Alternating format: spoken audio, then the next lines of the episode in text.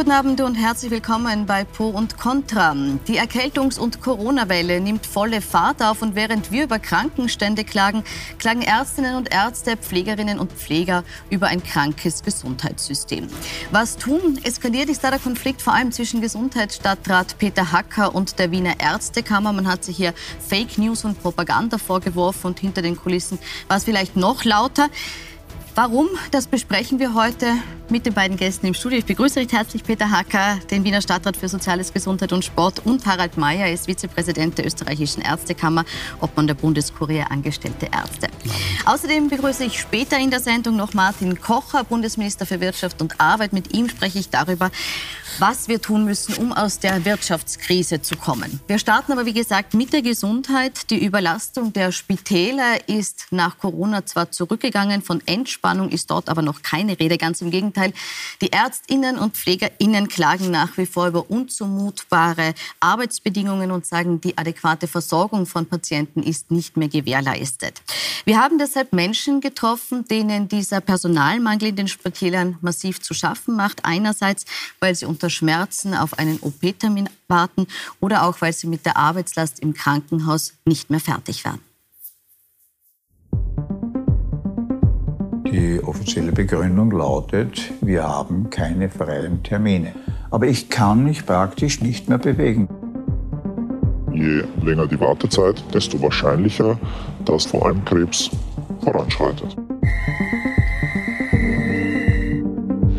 Würden Sie sich aktuell gerne in einem Wiener Spital behandeln lassen? Nein.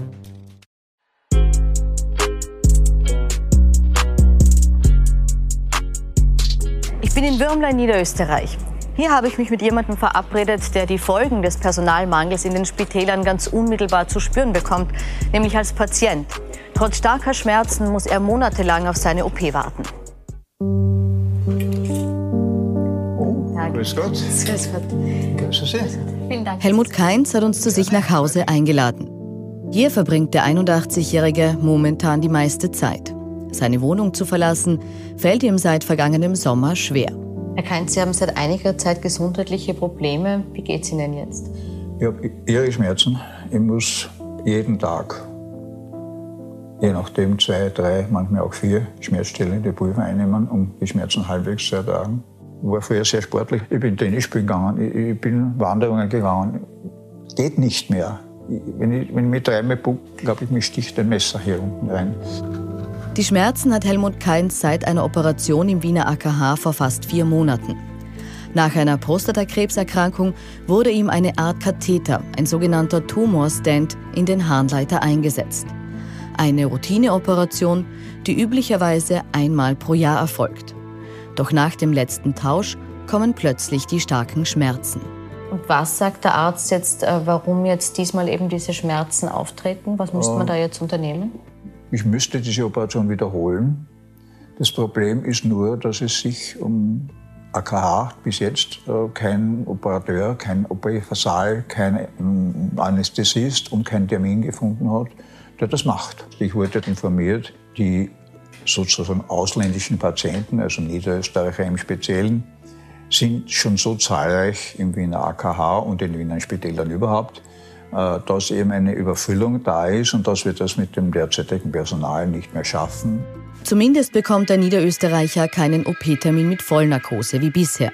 Nur ein ambulanter Eingriff wird ihm angeboten. Das hätte ich nicht ausgehalten. Da hat mir mein eigener Arzt hat mir gesagt, bitte tun Sie das nicht, das sind Ihre Schmerzen auch trotz dieser Lokalanästhesie, machen Sie das bitte nicht. Schließlich fragt das AKH um einen OP-Termin im Universitätsklinikum St. Pölten an. Doch auch dort heißt es anfangs, bitte warten, erzählt Helmut Kainz. Es ist schlimm. Man fühlt sich verraten und ich habe keine Lust, mein Leben wegzuwerfen, nur weil ein paar Wahnsinnige da oben das System nicht in den Griff zu kriegen können.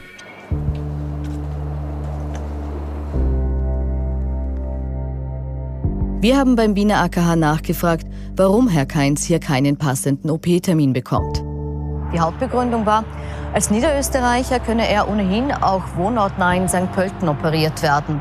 Zudem sei kein akuter Eingriff notwendig und in solchen Fällen hätten eben Patientinnen und Patienten aus Wien Vorrang.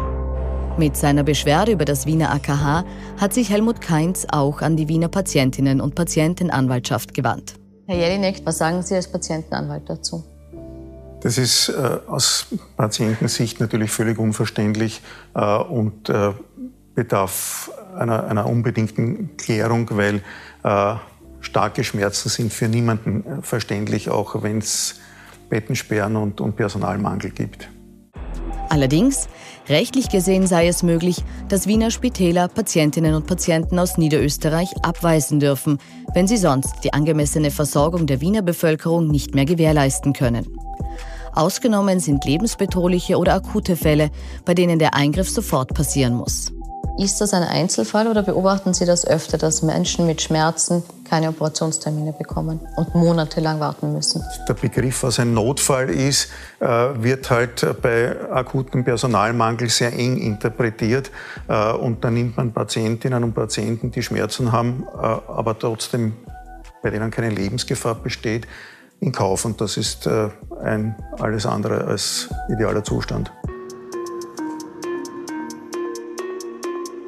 Wer sich in Österreichs öffentlichen Spitälern operieren lassen will, braucht Geduld. Ein Beispiel, so wartet man auf einen OP-Termin für ein neues Kniegelenk im AKH und in drei weiteren Spitälern der Stadt Wien rund drei Monate. In den Salzburger Saalkliniken sind es sogar sechs Monate und in den steirischen Kliniken der Kages sieben. Alles im Durchschnitt wohlgemerkt und laut Selbstauskunft der Spitäler. Das heißt, im Einzelfall kann es sogar noch deutlich länger dauern. Konkret bis zu ein Jahr bei orthopädischen Operationen, bis zu neun Monate etwa bei Augen-OPs, so die Patientinnen und Patientenanwaltschaft. Und das sei eine Verschlechterung gegenüber der Zeit vor Corona. Der Hauptgrund dafür ist zu wenig Personal für zu viele Patientinnen und Patienten. Vor allem fehlen Pflegekräfte, teils aber auch Ärztinnen und Ärzte. Beim Protestmarsch durch Wien gestern Nachmittag fordert die Wiener Ärztekammer daher aufs Neue mehr Personal, höhere Gehälter und sie warnt sogar vor einem Zusammenbruch der Wiener Spitalsversorgung. Doch wie dramatisch ist die Lage wirklich? Wir wollten uns eigentlich selbst ein Bild von der Personalsituation in den Spitälern machen und haben deshalb in rund zwei Dutzend Kliniken in insgesamt fünf Bundesländern angefragt. Leider haben alle Spitalsbetreiber den Dreh verweigert. Mit SpitalsmitarbeiterInnen sprechen, das wollten wir aber trotzdem. Ein Interview vor unserer Kamera traut sich kaum jemand zu geben. Ein Arzt aus einem Wiener Gemeindespital ist dann aber doch dazu bereit. Allerdings nur anonym, aus Angst vor Konsequenzen von seinem Arbeitgeber. Vielen Dank für Ihre Zeit. Er erzählt, dass wegen des Personalmangels mittlerweile auch die Sicherheit der Patientinnen und Patienten leide. Wir müssen uns gut überlegen, wen wir aufnehmen. Ähm, früher war das kein Problem. Jetzt ist es schon so, dass wir auch akute Fälle dann doch nicht aufnehmen können und wieder nach Hause schicken, ähm, was mit entsprechendem äh, Gefahrenpotenzial verbunden ist. Der Arzt betont zwar, dass die medizinische Versorgung im Spital immer noch verhältnismäßig gut sei. Patientinnen und Patienten mit schweren Erkrankungen würden zwar grundsätzlich schneller behandelt, mittlerweile werden aber auch hier die Wartezeiten deutlich länger. Mir fallen ein, zwei Fälle ein in den letzten ein, zwei Jahren, wo es eben durch den Personalmangel und durch die verlängerte Wartezeit auf bildgebende Diagnostik, auf den OP-Termin schon sehr wahrscheinlich dazu gekommen ist, dass der Krebs in dem Fall ähm, in ein höheres Stadium sich weiterentwickelt hat, dass man eigentlich äh, die Patienten nicht mehr heilen kann, sondern ihr nur eine verlängerte Überlebenszeit geben kann. Das heißt also, dieser Patient oder diese Patientin stirbt unausweichlich jetzt früher. Ja. Würden Sie sich aktuell gern in einem Wiener Spital behandeln lassen? Ich muss ehrlich gestehen, es war der Bedarf da vor einem Jahr und ich habe mich äh, in einem Privatspital behandeln lassen. Wir fragen beim Wiener Gesundheitsverbund nach. Hier will man die Vorwürfe des Arztes so nicht bestätigen. Dringende Fälle werden immer bevorzugt behandelt, heißt es. Doch auch Personal aus Spitälern außerhalb des Gesundheitsverbundes, wie Marion Schindler, spricht von einem zunehmenden Sicherheitsrisiko. Sie arbeitet als diplomierte Krankenpflegerin in einem heimischen Spital. Ist die Patientensicherheit durch diesen Personalmangel auch in Gefahr? Ja. Äh, es gibt halt eben dann diese Stresssituationen, wo es halt dann äh, wirklich passieren kann, dass man halt eben äh, falsche Medikation oder mit einer falschen Geschwindigkeit eben was anhängen tut. Und das ist auch leider Gottes schon passiert. Ähm, der Patientin geht's gut, er hat das alles überlebt. Trotzdem musste er zur Überwachung auf die Intensivstation, erzählt die Pflegerin. Der Personalmangel belastet aber vor allem die Pflegekräfte selbst. Auch weil sie immer mehr ärztliche Aufgaben zusätzlich übernehmen müssen, wie etwa Infusionen oder Chemotherapien. Ähm, Im Prinzip ist es wirklich zwölf Stunden durchgehend, wo du immer permanent in einer Tätigkeit bist. Ja? Das heißt, du kommst nicht wirklich zur Toilette, du kannst nicht wirklich äh, eben Frühstück, Mittagessen. Ähm, es ist sehr belastend und sehr zehrend, weil einfach äh, so viele Tätigkeiten in der Pflege zu machen sind, dass du fertig bist einfach. Ich habe jetzt im August auch einen kleinen Herzinfarkt hinter mir gehabt, wo das sicherlich auf den Stress auch bezogen ist. Marion Schindler weiß nicht, wie sie unter diesen Arbeitsbedingungen noch die kommenden vier Jahre bis zur Pension durchhalten soll, sagt sie. So wie viele ihrer Spitalskolleginnen und Kollegen auch. Gerade die Pandemie war die Gelegenheit, um die Notwendigkeit und, und den Bedarf des, eines guten Gesundheitssystems in den Vordergrund zu rücken, dass das nicht passiert. Also inzwischen denke ich sehr häufig daran, einfach auszusteigen, ähm, einfach weil ich merke, es passiert nichts. Das soll sich ändern, so das Versprechen der aktuellen Gesundheitsreform der Bundesregierung. Niedergelassene Ärztinnen und Ärzte sollen gestärkt und so die Spitäler entlastet werden. Doch bringen die angekündigten Pläne wirklich den Durchbruch auf der Großbaustelle Spitalsystem und vor allem wann? Zumindest für Helmut Kainz gibt es schon jetzt Erleichterung. Noch während der Arbeit an diesem Beitrag bekommt er im UKH St. Pölten plötzlich einen OP-Termin. Der Niederösterreicher vermutet, weil er dort angekündigt hat, mit seinem Fall an die Öffentlichkeit zu gehen. Mittlerweile ist er operiert und wieder fast schmerzfrei. Allerdings mit Entzugserscheinungen von der monatelangen Schmerzmitteleinnahme.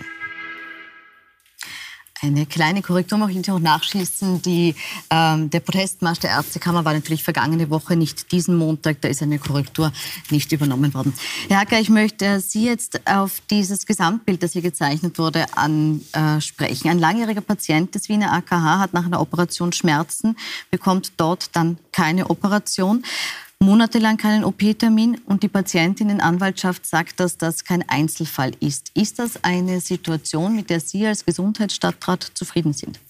Nein, ich bin überhaupt nicht zufrieden, aber es ist mir ein bisschen ein zu kleiner Blick, ehrlich gesagt, auf die Gesamtfrage. Ähm, richtig ist, dass wir in Österreich eine grundsätzliche Gesetzgebung und Spielregeln haben und auch die Finanzierung ordnet sich danach, dass jedes Bundesland sich kümmern muss um die Spitalsversorgung seiner Bewohner. Das AKH ist das Allgemeine Krankenhaus der Stadt Wien und ist nicht das Landeskrankenhaus von Niederösterreich. Wir haben aber dort 26 Prozent Gastpatienten in der Zwischenzeit und daher ist es kein Geheimnis und auch nichts Neues, dass wir sagen, wir müssen ein bisschen aufpassen, dass unsere Ressourcen schon für die Bevölkerung, für die wir zuständig sind, zur Verfügung steht. Aber man hier sagen muss, das ist eine laufende Behandlung. Wir haben Opera übernehmen Operationen aus anderen Bundesländern, wenn sie besonders schwierig sind, besonders exklusiv sind, besonders dringend sind. Das ist alles gut und das ist ja gar keine Frage.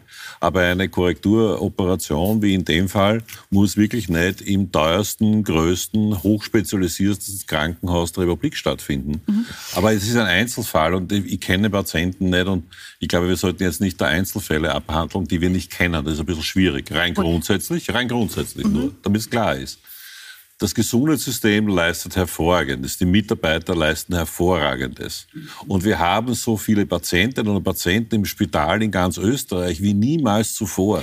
Darf ich wir haben, ganz kurz, warte, bevor wir auf diese Systematik, ich ja. möchte kurz noch bei diesem Thema bleiben. Ja. Schmerzpatient wird nicht operiert. Sie können ja. über das System, äh, werden wir ausführlich reden, wir haben mehr Zeit. Ich möchte nur hier ganz kurz auch von Herrn Mayer eine Replik einholen. Ist es zumutbar, dass ein 81-jähriger Patient trotz Schmerzen in einem Wiener Spital abgewiesen wird, weil er Niederösterreicher ist? Ist das ein ein Zustand, den wir einfach hinnehmen müssen, so wie es Herr Hacker sagt. Schmerzen sind für jeden Patienten sehr unangenehm. Schmerzen sind etwas Subjektives. Äh, es ist also hier von unserer Situation aus nicht zu beurteilen, wie groß diese Schmerzen sind. Ja. Äh, ich gehe davon aus, dass die Kolleginnen und Kollegen, die ihn behandeln, wissen, ob es zumutbar ist, dass man ihn warten lassen kann oder nicht. Und daher äh, glaube ich, man muss sich mehr überlegen, wie kann man das Gesundheitssystem oder die Patientenströme so lenken, äh, dass die Patientinnen und Patienten, die uns ganz akut brauchen, auch akut etwas für uns bekommen. Mhm. Trotzdem, Herr Acker, nochmal, es ist ein Einzelfall, aber wir haben ja auch von einem Arzt äh, gehört, dass selbst bei schweren Erkrankungen wie zum Beispiel Krebs die Wartezeiten länger werden. Und äh, er hat hier von einem Extremfall gesprochen, wo die Konsequenz äh, war, dass der Krebs irgendwann nicht mehr unheilbar war. Das ist ein Einzelfall, aber dass die Wartezeiten länger werden, ist nicht ein Einzelfall, das ist durchgehend so.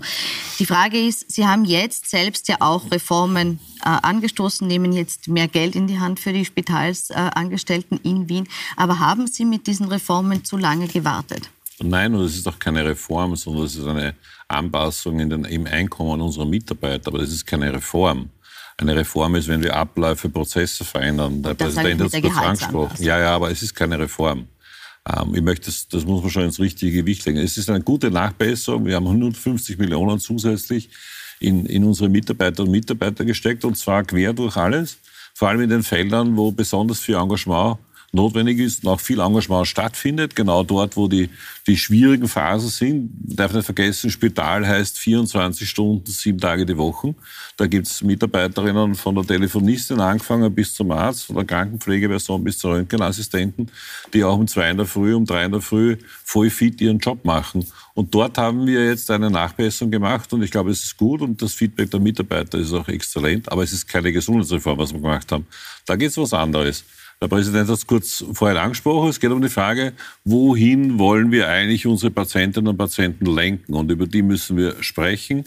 Und man muss ganz klar sagen, was ist denn die Ursache für die Situation im Spital? Und deswegen möchte ich das nochmal beginnen, was ich vorher schon sagen wollte. Wir haben so viele Mitarbeiterinnen und Mitarbeiter wie nie zuvor im Spital. Wir haben einen Personalhöchstand in der Geschichte der Spitäler. Wir haben um vier Prozent mehr Personal als wie noch vor wenigen Jahren. Wir haben aber gleichzeitig einen dramatischen Rückgang im niedergelassenen Sektor. Und ich sage das gar nicht jetzt mit Schuldzuweisung, sondern wir müssen einfach analysieren, was passiert da gerade in unserem Gesundheitswesen. Also Sie sagen jetzt, Sie sagen es ohne Schuldzuweisung. Sie haben in der Vergangenheit durchaus gesagt, dass es die Schuld der Ärztekammer ist, dass es keinen äh, nicht ausreichend niedergelassene Ärzte gibt. Nein, das habe ich so nicht gesagt. Nein, nein, die Diskussion ist eine andere. Aber lassen wir die Wiener Ärztekammer außen vor.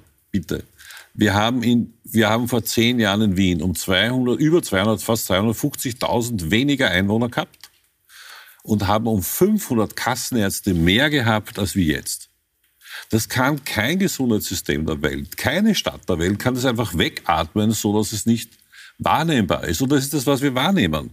Wir haben im Spital ganz viele Patientinnen und Patienten, die kommen ins Spital, die bräuchten die Institution Spital gar nicht sondern die bräuchten eine gute medizinische Versorgung, wie der niedergelassene Bereich sie anbieten kann, wie wir es auch können. Aber wir haben zu wenig niedergelassene Versorgung und zwar quer. Aber dann möchte ich Sie trotzdem fragen. Sie sagen, es ist nicht die Ärztekammer dafür verantwortlich, dass wir nicht genug niedergelassene Ärzte haben. Wer ist es dann? Die Ärztekammer macht keine Ordination. Die Ärztekammer hat andere Entwicklungen blockiert, verhindert, nicht, nach, nicht, nicht Nachdruck geliefert, aber das hat nichts zu tun mit der Frage, sondern wir haben ein, ein Sozialversicherungssystem, für das ich nicht verantwortlich bin, das für die niedergelassene Versorgung zuständig ist. Da ist der Gesundheitsminister der Chef, der politische Chef und die Sozialversicherung als die Krankenkassen. Wir Länder sind zuständig für den Spitalsbereich. Und wir sind nicht zuständig für den Kassenbereich. Und das ist ja das Dilemma in der österreichischen Gesundheitspolitik. Und deswegen haben wir Bundesländer ja für den Finanzausgleich auch vorgeschlagen, dass wir eine viel stärkere zentrale Säule aufbauen, um diesen ambulanten Sektor viel stärker auszubauen. Daraus ist relativ wenig geworden, aber ich bin jetzt auch nicht unzufrieden. Finanzausgleichsverhandlungen sind ja auch nicht das Ende der Fahnenstange, sondern klar ist, dass wir die Herausforderungen, die wir haben, weiterhin vor uns haben und auch lösen müssen. Faktum ist, wir haben in Wirklichkeit zu viele Patientinnen und Patienten im Spital. Onkologische Behandlung ist eher ein gutes Beispiel. In der Zwischenzeit kann die Medizin onkologische Behandlung auch ambulant machen. Also ich brauche nicht zwingend ein Spital dazu. Natürlich für die Operation brauche ich dann ein Spital. Aber für die Behandlung per se brauche ich es nicht zwingend. Aber es findet ambulant gar nicht statt. Gut. Eine zentrale Forderung Sie wollen jetzt nicht über die Wiener Ärztekammer sprechen, ich aber doch noch ein bisschen. Eine zentrale Forderung der Wiener Ärztekammer waren jetzt bei diesem Protestmarsch 30 Prozent mehr Personal, 30 Prozent mehr äh, Gehalt für alle Spitalsärztinnen. Ist diese Forderung, mit der man auf die Straße gegangen ist, nicht völlig unrealistisch? Forderungen haben es an sich, dass sie im Regelfall ein wenig überzogen sind, weil in Verhandlungen wird man äh, wohl nachgeben müssen, so wie die andere Seite entgegenkommen wird müssen. Abgesehen davon war das nicht nur für die Ärzte, sondern für das gesamte Spitalspersonal gefordert. Äh, das Personal ist überlastet, das Personal läuft davon, also muss man Konsequenzen daraus ziehen. Das eine ist Erhöhung der Gehälter, aber das ist, glaube ich, gar nicht das Wesentliche, sondern das Wesentliche ist, dass man äh, den Zugang zu den Spitälern reguliert. Ich war letzte Woche in Holland, habe mir das holländische Gesundheitssystem angeschaut. Dort kommt kein Patient ohne Überweisung seines Hausarztes ins Krankenhaus. Und dort wird er vom Portier abgewiesen. Da kommt nicht ein Arzt und schaut sich den eine halbe Stunde an, ob man ihn vielleicht doch aufnehmen muss oder nicht, sondern er wird nach Hause geschickt. Und wenn er keine Überweisung hat, außer er ist ein richtiger Notfall. Wir wissen, es gibt Notfälle, die erkennt man aber und die sind nicht das Problem fürs System. Sondern das, heißt, das Problem Weg wäre, dass man immer über den Hausarzt erst ins Spital kommt. Natürlich, weil dann werden die Ressourcen der Spitzenmedizin geschont durch Dinge, die, so wie der Stadtrat gesagt hat, draußen gut behandelt werden können. Aber dann muss wer da sein, der sie behandelt. Und dann haben die Spitalsärztinnen und Spitalsärzte, das Pflegepersonal alle Zeit für die Spitzenmedizin, die ohne Zweifel in den Spitälern stattfinden muss, weil sie nirgends anders stattfinden kann. Aber einstweilen übernehmen wir Aufgaben aus dem niedergelassenen Bereich, weil es uns gar nicht möglich ist, da fehlen auch die Rechtsgrundlagen, dass wir Patienten Patientinnen und Patienten abweisen als Ärzte. Ich muss einen Patienten, sobald er bei mir im Spital ist, anschauen und behandeln. Das geht nicht anders. Und daher hat das holländische System, es ist wie gesagt Holland und nicht irgendeine äh, ein Land, das, dem es nicht so wirtschaftlich gut geht wie Holland oder Österreich. Und das gibt es auch in anderen EU-Staaten, das gibt es in Dänemark, das gibt es in Finnland, das gibt es in den baltischen Ländern. Also da brauchen wir nicht so weit schauen. Aber man muss sich durchringen, das System in diese Richtung zu bringen. Dann werden die Spitalsärztinnen und Spitalsärzte, auch das Pflegepersonal wieder zufriedener sein. Die Patienten werden in Wahrheit sogar besser versorgt sein als heute. Warum? Weil dann die äh, Spezialistinnen und Spezialisten Zeit haben, sich um sie zu kümmern und sich nicht um einen Schnupfen oder irgendeine andere Bagatellerkrankung kümmern müssen, die unendlich viel Ressourcen raubt. Nämlich, Entschuldigung, darf ich das noch korrigieren? Nämlich Bagatellerkrankung aus Sicht der Medizin, des Behandelnden. Für den Patienten ist es immer ein Notfall. Und deswegen ist es ja auch wichtig, dass den Patienten und Patienten schnelle Ressourcen zur Verfügung stellen. Und das haben wir im Augenblick nicht. Und zwar das haben wir in Wien, das haben wir in den Bundesländern nicht. Das ist unser großes Missing. Wir haben in Wien deswegen in allen Spitälern Erstversorgungsambulanzen errichtet. Erstversorgungsambulanzen ist, äh, wenn man so will, ein anderer Name für Primärversorgungszentrum, also eine, ein Zentrum für Allgemeinmedizin. Das haben wir gemacht, damit Patienten, die ohne Überweisung kommen, nicht einfach sich dann auch noch die Ambulanz aussuchen und entscheiden, gehe ich auf diese oder jene, sondern in der Erstversorgungsambulanz die erste Diagnose stattfindet zwischen 50 und 80 Prozent dieser Patientinnen und Patienten, die da hineinkommen, können schon in der Erstversorgungsambulanz entbehandelt werden. Das haben wir verstanden, dass Sie Ströme umleiten wollen. Ja. Ich möchte noch kurz bei den Gehältern bleiben. Ihr Parteikollege ja. Hans-Peter Doskozil bezahlt in den Kliniken im Burgenland 10.000 Euro Einstiegsgehälter für Fachärzte. In Wien liegen die deutlich niedriger bei knapp 7.000. Können Sie erklären, wie es zu diesem Gap kommt? Ja, weil er jetzt in einem Einzelgang das Problem im Burgenland lösen musste, das im burgenländischen Spitälern ein riesiges Problem ist. Da ist das Problem, das wir in Wien haben, noch minimal im Vergleich dazu, von der Relation her. Natürlich sind die Spitäler im Burgenland viel kleiner, ist ja auch das Burgenland viel kleiner. Aber er hat überhaupt keinen Arzt mehr gekriegt. Er hat zwei, drei Spitäler wo ganze Abteilungen niemand mehr arbeiten will. Also musste er reagieren und ich habe nichts dagegen. Bin ja froh, wenn burgenländische Patienten im Burgenland behandelt werden können. Aber was ist sozusagen Ihre Idee? Wie wollen Sie mit der Forderung nach, nur, nach, einem Plus 30 Prozent sei auch der, der, hm? der Vollständigkeit halber erwähnt, das war schon vor einem Jahr und es ist jetzt nicht die Massenauswanderung ins Burgenland stattgefunden. Nein, trotzdem meine Frage, Eben. die Ärzte in Wien wollen jetzt auch ein Plus von 30 Prozent. Ja. Wo können Sie sich vorstellen, dass man da landet? Nein, ich verhandle mit der Ärztekammer nicht über Gehälter, ich verhandle in der Sozial Sozialpartnerschaft mit der Personalvertretung und der Gewerkschaft. Die Gewerkschaft gehört auf den Tisch und das haben wir jetzt auch gemacht. Wir haben ein sehr großes Paket jetzt verhandelt.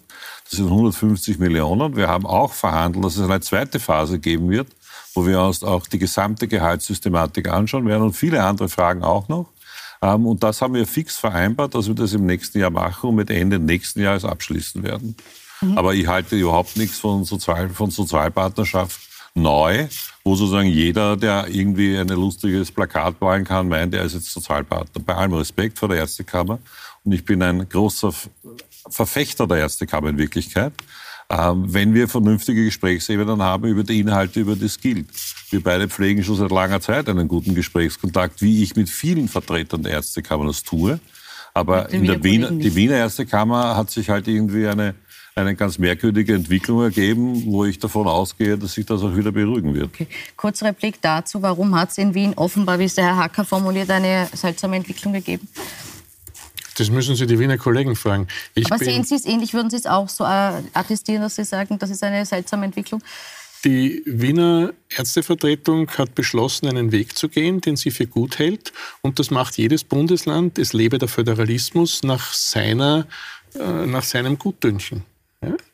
Ich, verhand, ich verhandle in Oberösterreich äh, sehr wohl die Ärztegehälter, weil das oberösterreichische Usance ist. Das macht dort die Ärztevertretung. Und die Gewerkschaft äh, wird teilweise involviert, teilweise gar nicht. Äh, wir machen das so. Wien macht es anders. Alle anderen, es macht jedes Bundesland auf seine Fasson. Wir werden hier keine kein Allheilmittel für ganz Österreich finden. Fakt ist, dass äh, die Ärztinnen und Ärzte heute mehr Wert äh, auf ein Gesamtpaket legen. Äh, dass das nicht eine 168-Stunden-Woche ist, so wie ich sie aus meiner Jugend kenne. Ich möchte das nicht äh, wiedererleben müssen. Es geht auch gar nicht mehr heute, weil die Anforderungen viel höher geworden sind. Ja. Und daher muss man versuchen, mit der Ressource Ärztin-Arzt sorgfältiger umzugehen, als wir das zurzeit tun. Wir nutzen das System aus, auch durch die unterschiedlichen Kostenträger. Mhm. Herr Hacker, Sie wollen die Probleme in den Spitälern jetzt auch so lösen, dass Sie ähm, Teilzeit für Spitalsärzte weniger attraktiv machen, indem Sie die Möglichkeit, nebenbei als Wahlarzt zu arbeiten, einschränken möchten. Sie schauen jetzt äh, kritisch. Ich zitiere mal, was, äh, was Sie sagen. Es kann nicht sein, dass das Geschäftsmodell so ausschaut, ich arbeite zehn Stunden im Spital, dort schaue ich, dass ich pensionsversichert, krankenversichert und unfallversichert bin und nebenbei mache ich einen auf Privatpraxis. Dieses Modell ist ein Auslaufmodell. Mhm. Heißt das, dass Sie Spitalsärzten verbieten wollen, nebenbei eine Privatpraxis auch zu betreiben? Nein, sondern im, im Vordergrund steht folgender dringender Bedarf um Ärztinnen und Ärzte ausbilden zu können, und die werden überwiegend in Spitälern ausgebildet und sonst nirgends, braucht es ausgebildete Fachärzte und Fachärzte, weil sonst kann die nächste Generation nichts mehr lernen. Die sind, müssen aber verfügbar sein im Spital. Und das bedeutet, dass das Spital ja nicht nur Behandlungsort ist, sondern auch Ausbildungsort mhm. ist, nämlich der zentrale Ausbildungsort. Und daher muss es der Anspruch des Spitalsträgers sein, nicht nur auf der einen Seite Patientinnen und Patienten gut zu behandeln, sondern auch auszubilden. Das ist aber nur möglich, wenn die Ärzte und Ärzte Vollzeit sind. Und wir haben gesagt, wir brauchen daher einen Fokus auf diese Frage Vollzeitbeschäftigung. Wir haben viele Ärzte und Ärzte, die ein bisschen entgegen dem, was er vorhin vertreten hat, wobei ich ja schon bei ihm bin. Aber die wollen eben nicht nur 40 Stunden arbeiten, sondern eben haben dann nebenbei noch eine zweite Aufgabenstellung in ihrer Wahlarztordination, in einem Spital oder in einem ganz anderen Bereich. Da habe ich überhaupt kein Problem damit. Mhm. Mir geht es nur darum, dass wir auch ein bisschen das Gefühl haben, es gibt so einen kleinen Trend. Ich arbeite jetzt im öffentlichen Spital nur 10 oder 20 Stunden die Woche und dann mache ich einen auf Privatordination und das wird nicht gehen. Das ist, geht einfach nicht. Das kann das System Gut, nicht aushalten. Aber wenn Sie sagen, das System hält es nicht aus, wie wollen es unterbinden? Im Moment ist es mit, Wir regeln das über die ganz normale Nebenbeschäftigungsmeldung und das wird ein Teil des Paketes sein, das wir nächstes Jahr ausverhandeln. Also ist es ähm, doch so, dass es eingeschränkt wird? Ja, wir werden einschränken, dass man in die, in die in die nicht öffentliche Gesundheitsversorgung gehen kann, während man im öffentlichen Gesundheitssystem nur Teilzeit beschäftigt ist. Ich kann mir sehr gut vorstellen, und ich glaube, wir müssen da ja auch einem Trend folgen, der sich am Arbeitsmarkt ja überall zeigt und nicht nur im Gesundheitswesen. Gerade junge, äh, neue Mitarbeiter oder Mitarbeiter wollen auch eine Abwechslung im Job haben. Und wir haben ja schon viele Modelle, wo wir sagen, okay, du arbeitest 20 Stunden in diesem Bereich und 20 Stunden in jenem Bereich. Die Wiener Rettungsärzte zum Beispiel haben wir vor zehn Jahren so umgestellt, dass Aber man als Rettungsarzt... es muss im öffentlichen Sektor bleiben. Er darf es muss nicht im öffentlichen Gesundheits, genau, im öffentlichen Gesundheitssystem sein. Ja? Aber wollen Sie das da auch eingreifen in jene, die das jetzt schon betreiben, oder geht ja, das nur für welche, die neu Ja, das wird man dann ausverhandeln. Das wird keinen heißen Schnitt geben, aber das wird eine Veränderung sein. Das wird man klar vereinbaren müssen, weil wir es brauchen. Und ich glaube, dass das die meisten auch gut verstehen können. Was dazu auch braucht, und da sind wir auch in einem guten, konstruktiven Gespräch mit der Krankenkasse, es muss ja auch möglich sein zu sagen, ich will nicht nur im Spital arbeiten, ich will auch in einer Ordi arbeiten, habe ja kein Problem damit. Das muss eine Kassenordination sein, die kann man selber führen, man kann in einem Primärversorgungszentrum mitarbeiten, das soll alles möglich sein. Ich bin dafür große Vielfalt, aber ich bitte um Verständnis, dass es nicht geht, dass man zehn Stunden im öffentlichen Spital arbeitet. Das ist in Wirklichkeit nicht einmal ein ganzer Dienst und dann die ganze Woche in der Privatordination ist und wenn man krank ist, geht man in ein öffentliches Spital, in Krankenstand, auf, auf Krankenversicherung und etc. Da bitte um Verständnis, das hält das System nicht durch. Und wenn ich in andere Bundesländer schaue oder erst recht in andere Länder schaue, dort gibt's das alles nicht. Also wenn ich mit deutschen Kollegen rede, die verstehen gar nicht, wovon ich rede. Dort gibt's diese Logik überhaupt nicht. Dann erlauben Sie mir, wir sind fast am Ende der Zeit. Abschließend noch eine Frage zum Paxlovid, weil es vorher angesprochen wurde. Aktuell gibt es große Aufregung darum, dass es am Höhepunkt der Corona-Welle in Wiener Apotheken dieses Medikament nicht gibt. Ähm, wie können Sie sich erklären, dass das passiert ist? Paxlovid ist kein Medikament, das so wie andere Medikamente ganz normal über den Handel in die Apotheke kommt, sondern Paxlovid ist das Ergebnis einer zentralen Beschaffung durch die Republik. Und offensichtlich wurde zu wenig beschafft. Also anders ist es nicht erklärbar. Ähm, aber ich verstehe so, es nicht ganz. Dosen Wir haben früher nicht auffindbar sind im Moment. Ich, ich kann es nicht beurteilen. Schauen Sie, während der Corona-Pandemie haben wir in allen Bundesländern Paxlovid zur Verfügung bekommen, wie es entwickelt war. In Wien haben wir ein System aufgebaut über die Gesundheitsbehörde, dass am gleichen Tag, wo die Menschen eine Infektion durch ihren Test wahrgenommen haben, das Paxlovid nach Hause gebracht worden ist. Dieses System gibt es nicht mehr. Und daher verstehe ich, dass die Wienerinnen und Wiener sagen, ich bin angefressen, wieso gibt es das nicht mehr? Das war eine Entscheidung des Gesundheitsministers, der gesagt hat, er will diese Systematik nicht mehr, er will die Systematik in der Systematik haben, Krankenkasse, Apotheke, niedergelassen Arzt und hat dabei wohl übersehen, so wie wir es in vielen Fragen ja haben, wir haben einfach zu wenig Kassenärzte in Wien. Ich sage es noch einmal. Und das ist gar kein Vorwurf, weil die, die wir haben, bin ich froh, dass wir sie haben, weil die arbeiten auch so viel wie niemals zuvor. Das gehört dann auch dazu in die Geschichte. Ich bin dankbar für jede Kasseärzte, die großartigen Job machen. Aber wir haben einfach zu wenig Ärzte und Ärzte im System und das zeigt sich dann auch an der Paxlovid-Debatte, die wir gerade haben. Herr Hacker, vielen Dank für das Gespräch. Herr Mayer, vielen Dank für Ihr Kommen. Sie können in einer kurzen Pause sind wir wieder für Sie zurück. Dann spreche ich mit dem äh, Wirtschafts- und Arbeitsminister Martin Kocher über die große äh, Frage, wie kommen wir aus der Wirtschaftskrise. Wir sind gleich wieder für Sie da.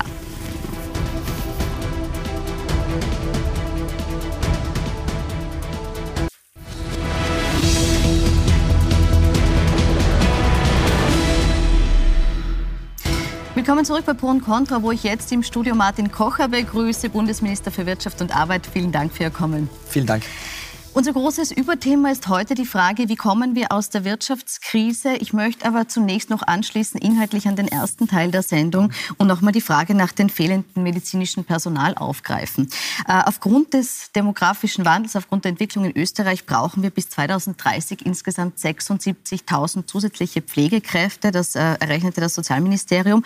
Das werden wir allein durch Ausbildungsmaßnahmen nicht schaffen. Da braucht es auch qualifizierten Zuzug aus dem Ausland. Und hier gibt es die Kritik vom Hilfswerk, dass wir in den letzten Jahren im Schnitt nur 130 Personen aus dem Ausland aufgenommen haben. Sie haben im Juli angekündigt, dass Sie eine umfassende Fachkräftestrategie gemeinsam mit Ihrem Amtskollegen Johannes Rau von den Grünen erarbeiten wollen. Wie ist der aktuelle Stand? Ja, es hat sich einiges getan. Wir sind äh, bei der Umsetzung der Reform der Rohweiß-Rotkarte besser geworden. Die ist ja letztes Jahr reformiert worden. Äh, das äh, läuft jetzt schon äh, um einiges runder als äh, noch davor. Äh, wir haben jetzt einen Strategieausschuss eingerichtet zwischen den Ministerien, um eben auch praktische Probleme noch besser bewältigen zu können und auch die nächsten Schritte zu planen. Johannes Rauch ist sehr stark engagiert, was Anerkennung äh, betrifft von äh, Berufsausbildungen aus dem Ausland. Das macht ja nicht das AMS äh, oder die Ausländerbehörde, das erfolgt über die Länder oder über Fachhochschulen. Also es geht Schritt für, für Schritt voran. Wir müssen natürlich neben dem Pflegestipendium, der Ausbildung hier im Land, es auch schaffen, dass Pflegekräfte aus dem Ausland nach Österreich kommen. Vor kurzem gab es auch eine, eine Vereinbarung mit den Philippinen, äh, die abgeschlossen wurde. Also es geht voran äh, und wir sind optimistisch, dass die Zahlen sehr stark zunehmen werden die nächsten Aber Jahre. haben Sie da eine Zielgröße definiert oder können Sie vielleicht auch schon fürs letzte Jahr sagen, okay, da ist uns die und die Anzahl gelungen? Also ich habe jetzt nur für die Gesamtzahl. Äh, wir haben äh, im letzten Jahr 6.100 Rot-Weiß-Rot-Karten bewilligt. Äh, heuer werden es über 8.000 sein. Ähm, und das Ziel ist bis 2027 auf 15.000 Bewilligungen pro Jahr zu kommen. Und wir sehen, dass gerade im Pflege- und Gesundheitsbereich das der Hauptbereich ist. Das sind die, wo am meisten Bewilligungen erfolgen derzeit. Mhm.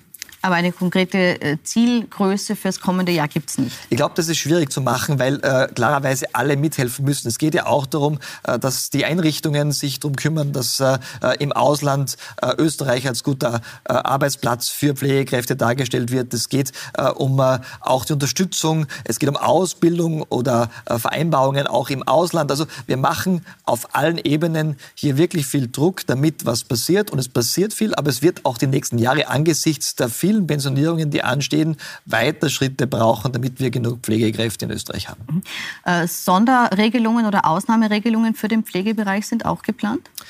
Die gibt es eigentlich schon. Also im Prinzip, wer eine Ausbildung hat, hat weltweit Zugang zum österreichischen Arbeitsmarkt im Pflegebereich. Wir haben auch in vielen Bereichen sogar noch Sonderregelungen für Ausbildungsbestandteile im Inland geschaffen. Also äh, Menschen, die im Ausland noch nicht die Stufe erreicht haben, die sie brauchen würden, haben Übergangsphasen, wo sie in Österreich äh, weitergebildet werden können. Also wir sind da schon sehr, sehr weit gegangen. Äh, es gibt natürlich bei den berufsrechtlichen Vorschriften vielleicht noch Möglichkeiten. Da ist aber auch wichtig, dass wir sicherstellen, dass alle, die kommen, auch natürlich die Qualifikation mitbringen. Es wird ja mit Menschen gearbeitet. Äh, es darf nicht passieren, dass jemand, der nicht qualifiziert ist, äh, im Pflegebereich in Österreich tätig ist. Deswegen verstehe ich, dass die Berufsvereinigungen hier äh, auch natürlich darauf drängen, dass die Qualitätsstandards eingehalten werden. Mhm. Jetzt während auf der einen Seite Personal gesucht wird, sehen wir auch, dass die Arbeitslosigkeit in Österreich steigt. Es war jetzt im dritten Quartal waren es 11,5 Prozent mehr Menschen arbeitslos als vor einem Jahr. Sie haben das in einer ersten Stellungnahme als saisonal bedingt bezeichnet. Bei unserem wichtigsten Handelspartner Deutschland ist es aber so, dass die Wirtschaftskrise äh, in die Verlängerung zu gehen droht. Das sagen mittlerweile einige Experten. Rechnen Sie damit, dass die österreichische Wirtschaft im nächsten Jahr unter der deutschen Krise leidet und auch die Arbeitslosigkeit weiter steigt? Wir leiden natürlich äh, immer darunter, wenn im Export äh, wenig Dynamik entsteht. Und wir haben derzeit äh, tatsächlich mit Deutschland ein Land in der EU, ein sehr starkes, großes Land, das eine längere Rezession hat, als das erhofft wurde. Wir haben aber auch in anderen Teilen der Welt eine schwache Entwicklung wirtschaftlich. Und darunter leidet eine kleine Volkswirtschaft, vergleichsweise kleine Volkswirtschaft wie Österreich, die sehr exportorientiert ist, immer. Das heißt, wir brauchen Dynamik im weltweiten Handel. Das würde Österreich natürlich unterstützen. Aber es gibt auch positive Signale für das nächste Jahr. Es ist extrem schwer, jetzt Prognosen zu machen. Wir werden nächstes Jahr sicher aus dieser ganz schwierigen Phase herauskommen. Aber wie stark das Wachstum sein wird, äh, davon, äh, glaube ich, äh, muss man noch etwas abwarten, um hier ganz klare Zahlen zu nennen. Die Arbeitslosigkeit sollte, wenn sich die Prognosen bewahrheiten, etwa auf dem Niveau von heuer bleiben. Mhm. Jetzt sagt der Ökonom Gabriel Felbermeier, dass es eben dringend diese Wachstumsimpulse aus Deutschland äh, bräuchte, die aber ausbleiben. Und er sagt, die deutsche Krankheit trifft, wenn man so will, auf einen dahinsichernden österreichischen Patienten. Wie wollen Sie denn jetzt diese drohenden negativen Auswirkungen von Deutschland aus Österreich abfedern? Gibt es da konkrete Maßnahmen, konkrete Pläne in der Schublade? Ja, wir haben ja schon sehr viel gemacht. Auch das Budget ist ein Budget, wo sehr viel investiert wird in den verschiedenen Bereichen für 2024. Äh, das äh, fängt äh, zum Beispiel an bei der Investitionsprämie, die es ja immer noch gibt, die abgewickelt wird. Das sind 700 Millionen im Budget eingestellt und das hebelt Investitionsvolumina von 7 Milliarden, vorgezogene Bautätigkeit. Also da ist schon einiges drinnen. Ähm, wir können uns auch nicht vollständig, das muss man ganz ehrlich sagen, von einer deutschen Entwicklung abkoppeln. Ähm, da würde man Österreich Österreich nicht dagegen arbeiten können.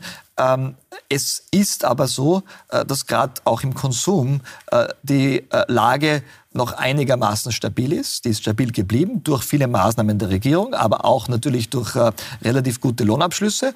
Und das stützt jetzt die Konjunktur. Ähm, und jetzt muss eben im Export und bei den Unternehmensinvestitionen, wenn es positivere Aussichten gibt, der zusätzliche Konjunkturimpuls kommen. Mhm. Wenn der nicht kommt, gibt es dann Konjunkturpakete, die schon in Planung sind? Ähm, also ich glaube, wir sollten äh, äh, nicht bei jeder konjunkturellen Krise sofort immer an große Konjunkturpakete denken, weil das auch in einem kleinen Land, wie gesagt, nicht so wirken kann. Weil was kann man tun? Man kann äh, im Konsum was tun. Äh, Investitionspakete wirken erst viel später. Wir haben das gesehen. Äh, die Investitionsprämie war ein sehr gutes äh, äh, Konstrukt 2021 in dieser schweren Krise. Allerdings die Hauptwirkung hat 2022 entfaltet. Und da hätten wir es wahrscheinlich gar nicht mehr so stark gebraucht. Und sie hat vielleicht sogar noch dazu beigetragen, dass gerade im Baubereich die Preise stärker gestiegen sind, als, das, äh, als wir das uns äh, äh, gewünscht hätten. Das heißt also, man muss da sehr vorsichtig sein, deswegen zielgerichtet. Das haben wir jetzt im Budget gemacht.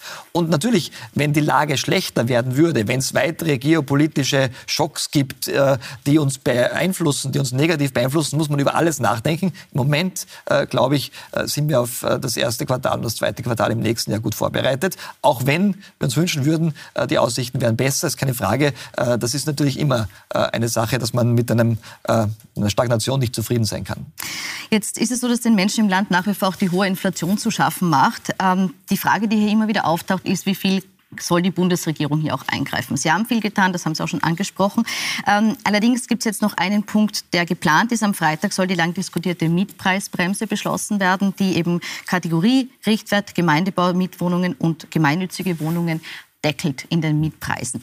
Was äh, bei der Präsentation des Pakets massiv kritisiert wurde und auch nicht verändert wurde, ist die Tatsache, dass die freien Mieten überhaupt nicht betroffen sind davon. Nachdem die Kritik da sehr groß war, ist im September signalisiert worden von Seiten der ÖVP, dass man überlegt, das auch mit einzubeziehen. Es wurde jetzt nicht mit einbezogen. Können Sie erklären, warum? Äh, die Diskussionen sind ja auf Ebene des, äh, der, der, Clubs im Parlament gelaufen. Ähm, ich weiß nicht, was da alles im Detail diskutiert wurde. Ähm, zuständig bin ich für den gemeinnützigen Wohnbau. Da würde äh, im nächsten Jahr äh, eine Mieterhöhung für viele äh, von 15 Prozent äh, anstehen, weil die nur alle zwei Jahre erhöht werden. Äh, und da wird das jetzt gedeckelt bei 5 Prozent. Das ist eine sehr substanzielle Abmilderung der Inflation. Das halte ich grundsätzlich auch für gerechtfertigt angesichts der Entwicklung. Aber wenn wir über die freien Mieten sprechen, sprechen wir über privatwirtschaftliche Verträge. Äh, und da muss man schon sehr aufpassen.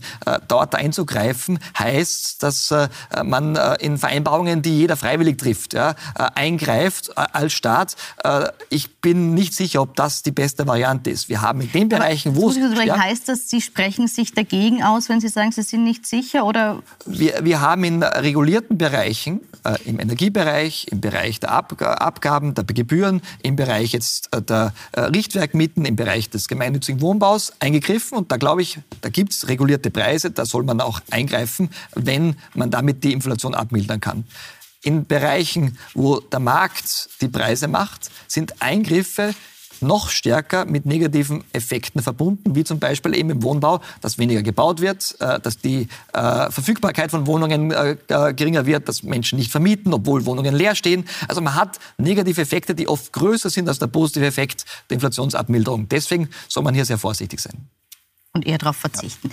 Ja. Ähm, mit der Inflation sind im vergangenen Jahr oder in den vergangenen Jahren auch die Zinsen deutlich angestiegen. Und da gab es jetzt, äh, das berichtet der Kurier, einen Vorstoß von Justizministerin Alma Sadic, die sagt, sie will, dass variable Kreditnehmer einen gesetzlichen Anspruch darauf bekommen, ähm, dass sie auf einen fix verzinsten Kredit wechseln können, und zwar auf Kosten der Banken. Bislang war das ja so, dass das nur auf eigene Kosten ging und auch nur dann, wenn man mit der Bank eine Vereinbarung treffen konnte.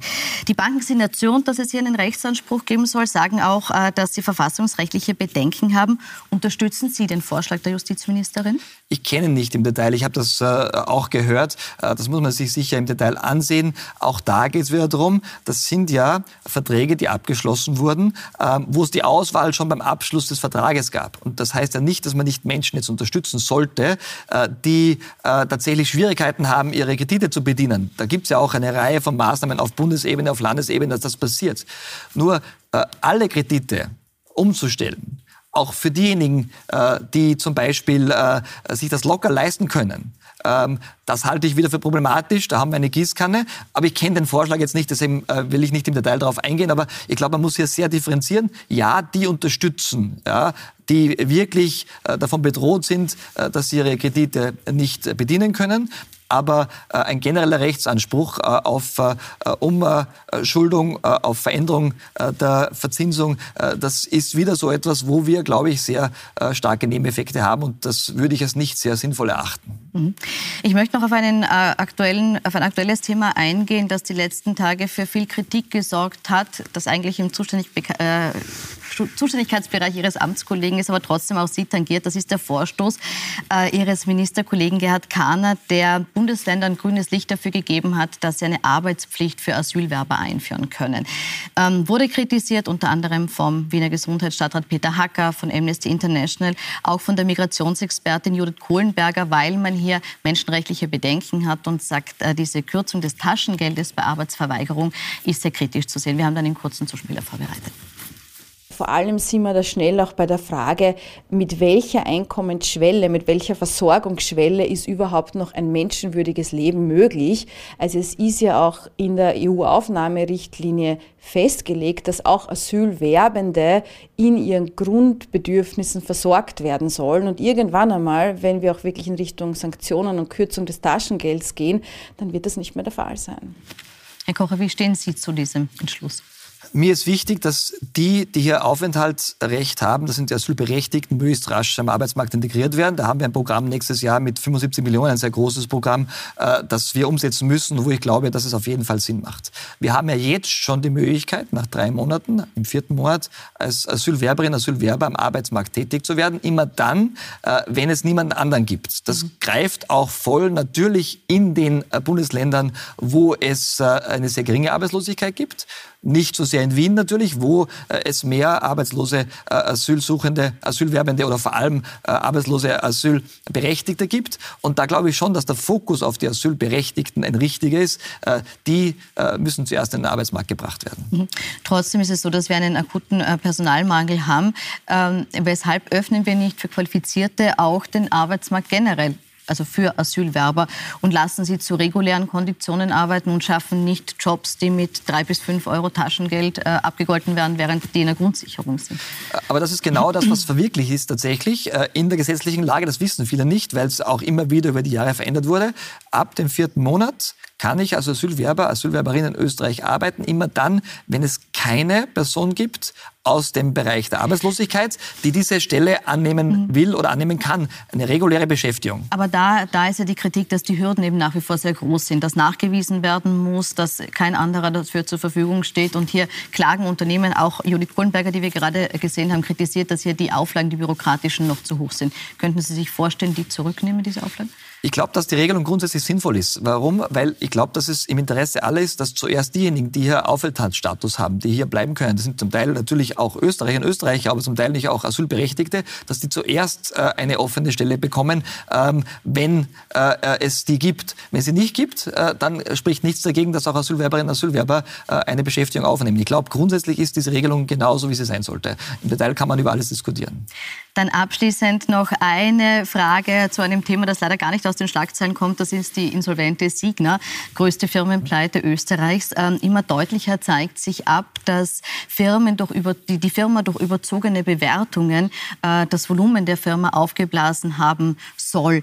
Ähm, das ganze Ausmaß von Folge Insolvenzen möglicherweise oder auch Arbeitsplatzverlusten in weiterer Folge ist noch nicht absehbar.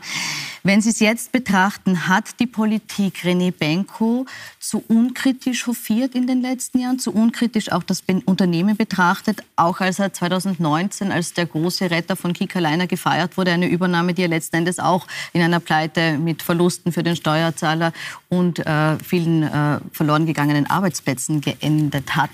Äh, hätte man hier kritischer hinschauen müssen? Im Nachhinein betrachtet, äh, glaube ich, ist äh, klar, dass man Dinge anders bewerten würde. Ich kann das nicht beurteilen, weil ich damals nicht dabei war und, äh, und ich ihn auch nicht kenne. Und äh, ähm, was damals 2019 passiert ist, zum Beispiel mit äh, Kika Leiner, ich kann mich nur erinnern, in den Medien war auch ganz klar, äh, dass sich viele gefreut haben, dass eben Kika Leiner nicht in die Insolvenz geht, sondern dass jemand es weiterführt. Also ich glaube, man muss es immer aus dem Zusammenhang betrachten und nicht aus dem Zusammenhang reißen. Aber es stimmt natürlich im Nachhinein betrachtet, ja. Und natürlich hat das Geschäftsmodell äh, äh im Immobilienbereich, äh, im Bereich der Signa wahrscheinlich ähm, äh, etwas äh, von diesen Nullzinsen profitiert. Und jetzt mit dem starken Zinsanstieg ist das sehr schwierig geworden. Ähm, das hat sich natürlich geändert. Auch das konnte man zwar voraussehen, dass das passieren wird, aber dass es in dieser Rasanz passiert, hat niemand vorausgesehen. Gibt es eine Lehre, die Sie jetzt schon aus der Signa-Pleite mitnehmen? Ja, ich glaube, wir müssen äh, ganz klar bei Unternehmen drauf schauen, äh, wie nachhaltig äh, das Geschäftsmodell ist. Ähm, das ist halt oft in der Praxis gar nicht so leicht. In der Covid-Pandemie haben die Hilfen rasch erfolgen müssen. Da war das gar nicht möglich. Aber immer dann, wenn es um Förderungen geht, sollten wir sehr stark auf die Nachhaltigkeit des Geschäftsmodells schauen, damit klar ist, es gibt sehr gute Chancen. Das heißt nicht, dass es nicht trotzdem Insolvenzen geben wird, aber dass wir versuchen, äh, noch besser vorherzusagen, welche Unternehmen auch wirklich langfristig erfolgsversprechend sind. Herr Kora, vielen Dank für das Gespräch. Danke Dankeschön. Sie können die ganze Sendung wie immer auch nachschauen auf unserem Superstreamer Join und auf plus24.at. Ich wünsche Ihnen noch einen schönen Abend.